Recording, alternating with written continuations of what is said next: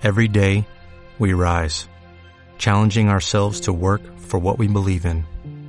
At U.S. Border Patrol, protecting our borders is more than a job, it's a calling. Agents answer the call, working together to keep our country and communities safe.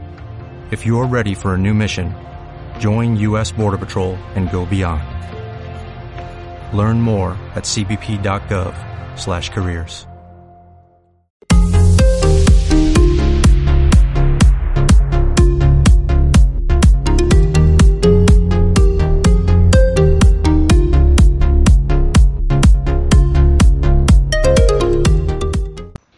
buenas tardes, queridos radioescuchas. Estamos nuevamente acompañándolos en esta nueva emisión de El programa del corazón. El día de hoy hablaremos sobre los métodos mecánicos o instrumentados en la fisioterapia pulmonar. Comenzamos.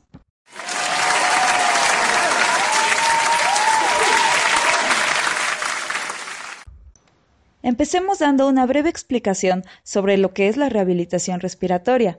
La rehabilitación respiratoria tiene como objetivo facilitar la eliminación de las secreciones traqueobronquiales y, secundariamente, disminuir la resistencia de la vía aérea, reduciendo así el trabajo respiratorio, mejorando el intercambio gaseoso, aumentando la tolerancia al ejercicio y de esta manera mejorar la calidad de vida de los pacientes. Existen técnicas pasivas que son practicadas por un fisioterapeuta o un familiar adiestrado, así como técnicas activas que son realizadas por el enfermo sin la ayuda de otra persona, haciendo uso o no de instrumentos mecánicos. Ahora bien, ¿para quién es la fisioterapia pulmonar? Las indicaciones incluyen las enfermedades crónicas que cursan con broncorrea, como la fibrosis quística, la neumonía en fase de resolución cuando la tos sea inefectiva, el asma cuando predomine la mucosidad y la ventilación esté asegurada, la atelectasia aguda o subaguda, así como el trasplante pulmonar. ¿Por qué se justifica el uso de estas técnicas? El aclaramiento fisiológico de la mucosidad de las vías aéreas incluye el barrido ciliar y la tos. Sin embargo, su fracaso condicionaría a la acumulación de moco, la obstrucción y el aumento de las resistencias de la vía aérea, a largo plazo se produce destrucción de la estructura de los bronquios y bronquiolos con formación de dilataciones en cuyo seno se acumula más fácilmente el exceso de mucosidad. Entre las técnicas instrumentadas podemos encontrar el uso de incentivadores respiratorios. Estos son unos aparatos que sirven para mejorar la capacidad pulmonar y prevenir atelectasias, o sea, la, la disminución del volumen pulmonar, o intentar resolverlas si es que ya existen. El objetivo de estos dispositivos es aumentar el volumen inspiratorio, mejorando el funcionamiento de los músculos respiratorios, simulando el patrón normal de hiperinflación pulmonar, es decir, como cuando bostezamos o suspiramos. Existen varios dispositivos incentivadores, pero en general todos siguen un mismo esquema, una boquilla por donde expirar el aire situada en el extremo de una manguera. También hay un tubo central con una bola que sirve de estímulo para saber si se está usando bien el aparato. Se puede usar tanto en dirección inspiratoria o expiratoria. En dirección inspiratoria se suelen usar en pacientes con atelectasias o con riesgo de padecerlas, cirugía por EPOC o disfunción diafragmática. En dirección expiratoria se usan en caso de broncoespasmo, atrapamiento aéreo y patologías que requieran eliminación de secreciones.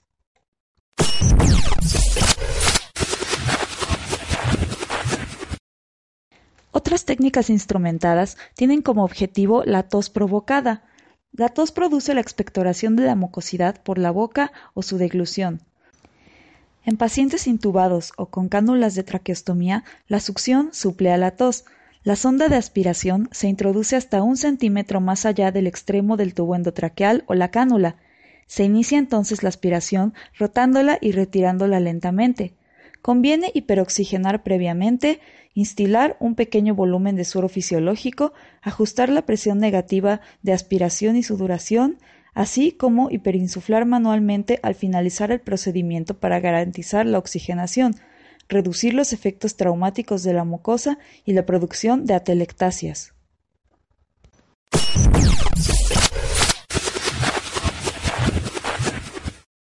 Ahora bien, existen técnicas de presión positiva expiratoria. en las cuales se emplea una mascarilla almohadillada con una doble válvula inspiratoria y expiratoria. Sobre esta última se aplica una resistencia que consiste en un adaptador de tubo endotraclear reductor de calibre y un manómetro intercalado. El paciente, sentado con los codos apoyados sobre una mesa, se ajusta la mascarilla sobre la cara o la boca sobre la boquilla de la cámara, realiza sucesivas inspiraciones por encima del volumen corriente, seguidas de expiraciones activas no forzadas a capacidad funcional residual. La técnica permite ventilar áreas colapsadas por la mucosidad a través de vías colaterales y facilitar el arrastre proximal de las secreciones. Se realizan ciclos de 10 a 20 respiraciones seguidos de la retirada de la mascarilla y una expiración forzada con la glotis abierta. La autonomía, efectividad y escaso tiempo que requiere son sus puntos más favorables. La realización de esta misma técnica con expiración forzada a capacidad pulmonar total permite alcanzar presiones entre 40 y 100 centímetros de H2O. Se mejora la distribución aérea pulmonar incrementando el flujo aéreo colateral desde las zonas hiperinsufladas a las zonas hipoventiladas y secundariamente movilizar las secreciones responsables de la obstrucción de las vías aéreas.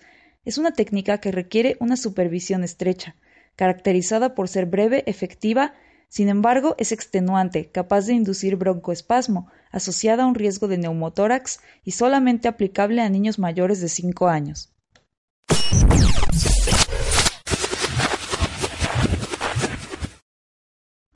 Para suplir las compresiones torácicas manuales, existen dispositivos de compresión torácica de alta frecuencia por medio de chaquetillas inflables, un generador inyecta y aspira pequeños volúmenes de aire a frecuencias de entre 5 a 22 Hz a una chaquetilla neumática que cubre el tronco del paciente, generando un movimiento vibratorio y oscilante.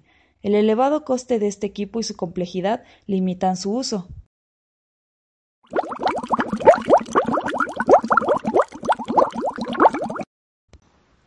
Ahora hablemos de los floaters. El floater es un dispositivo de pequeño tamaño en forma de pipa que contiene una bola de acero, capaz de oscilar con el flujo expiratorio, interrumpiéndolo intermitentemente y generando así una vibración que se transmite desde la boca hasta las vías aéreas inferiores. El paciente se sienta cómodamente, realiza una inspiración profunda, una apnea de 2 a 3 segundos y una esperación a través del floater. Se genera una presión expiratoria positiva por la resistencia que ofrece la bola de acero. Su movilización en el extremo de la pipa produce la oclusión expiratoria intermitente y la transmisión de la vibración, cuya frecuencia el paciente puede variar. Es fácil de utilizar, pero su uso incontrolado puede producir hipocapnia sintomática. El acapella es un dispositivo que comparte los mismos principios fisiológicos y de funcionamiento que el floater. En su interior contiene una placa de contrapeso equipada con un imán que tapona una válvula expiratoria combina la presión expiratoria positiva con la vibración. Sin embargo, este dispositivo, al contrario que el floater, no depende de la gravedad. A diferencia del floater, el acapella contiene un engranaje para ajustar la resistencia expiratoria y puede ser usado en cualquier ángulo o posición.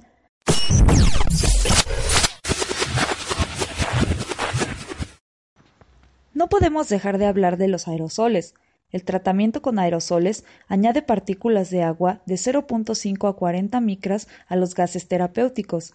Los aerosoles que contienen partículas de tamaño inferior a las 8 micras pueden hacer el agua llegar más allá de los bronquiolos. Si son menores a 5 micras, pueden depositarse incluso en los alveolos. La aerosolterapia puede utilizarse para humidificar las vías aéreas, ayudar a movilizar las secreciones y vehiculizar los fármacos por inhalación. Existen dos tipos de aerosoles, los de chorro, que son más simples y se utilizan para vehiculizar fármacos por inhalación de manera intermitente o continua, así como los de hidrósfera y nebulizadores ultrasónicos, que proporcionan gran volumen de partículas de agua de 35 micras y pueden usarse intermitentemente para disminuir la consistencia de las secreciones.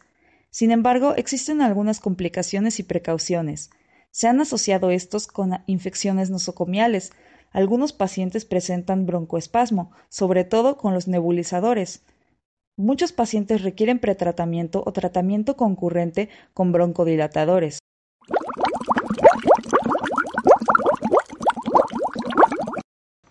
Algunos métodos más avanzados incluyen la broncoscopía terapéutica, la cual se realiza mediante un fibroscopio de fibra óptica para visualizar, realizar lavados y aspirar segmentos pulmonares. Esta debe realizarse por personal especializado. Siempre debe preoxigenarse al paciente. Se lleva a cabo en las atelectasias lobares o segmentarias en las que ha fracasado la fisioterapia respiratoria normal o cuando ya no es posible realizarla. Algunas precauciones es que puede aparecer hipoxemia, broncoespasmo, neumotórax, hemoptisis, arritmias e hipertensión arterial. Finalmente, no podemos dejar de hablar de los dispositivos de oxigenoterapia. El oxígeno se administra para tratar o prevenir la hipoxemia, sin que se ejerza influencia sobre las anomalías existentes en los espacios aéreos. Las respuestas fisiológicas a la hipoxemia e hipoxia deben orientar a entender las indicaciones de la oxigenoterapia. El objetivo de la oxigenoterapia será incrementar el contenido de oxígeno y, por consiguiente, disminuir el trabajo respiratorio y el estrés miocárdico. Algunos dispositivos que se pueden utilizar son como los dispositivos de rendimiento variable, que permiten la entrada del aire ambiente. Conforme el flujo de gas aumenta y disminuye el volumen total o la velocidad del flujo inspirado, mayor es la concentración de oxígeno suministrado. Existen las cánulas nasales, que son pequeños tubos de plástico que se introducen en las ventanas nasales, administrando oxígeno seco al, 10, al 100%. Este es el sistema más cómodo, pero a flujos altos produce desecación de la mucosa nasal.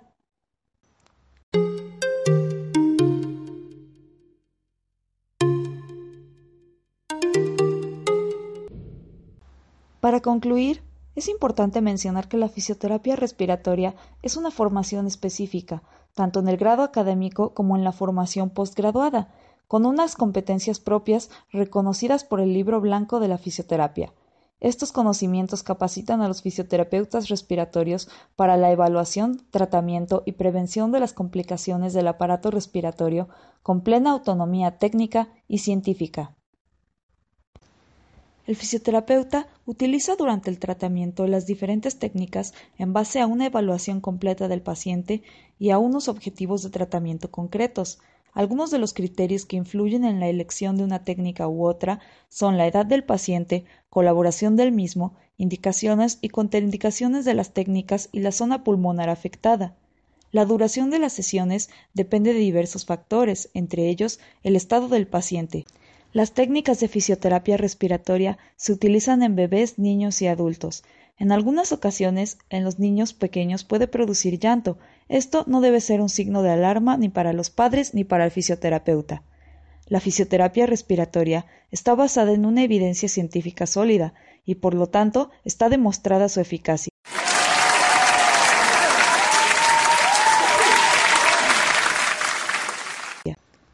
Eso ha sido todo por hoy. Esperamos que haya sido de su interés y no olvide acompañarnos en la próxima. Y no olvide también seguirnos en nuestro blog fisiocardioequipo5.blogspot.mx. Muchas gracias nuevamente y nos veremos en la siguiente emisión de El programa del corazón. Buenas noches.